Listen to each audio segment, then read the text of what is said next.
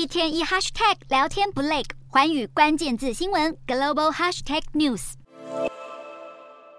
岌岌可危的中国房地产可能又要多一块骨牌倒下。这次出现危机的是房地产企业龙头碧桂园。根据中国媒体报道，作为房产巨头的碧桂园传出未能支付八月六号到期、总计两千两百五十万美元的两笔美元债利息款。内部人士也坦言，碧桂园近期的销售，再加上各类资金监管的影响，公司账面的可动用资金的确持续减少，造成阶段性资金的流动压力。过去一周，碧桂园的股票和债券价格都大幅下跌，让市场嗅到了危机的讯号。和其他同业一样，碧桂园也在中国先前打压房地产的背景下，面临销售寒冬。根据市调机构的数据，中国一百强的房产企业今年七月的合约销售额年减百分之三十三，而碧桂园的销售额甚至年减百分之六十，降幅惊人。尽管碧桂园表示目前仍在三十天的复息宽限期之内，但如今它的销售低迷，代表能用于偿还和完成项目的现金也受到影响。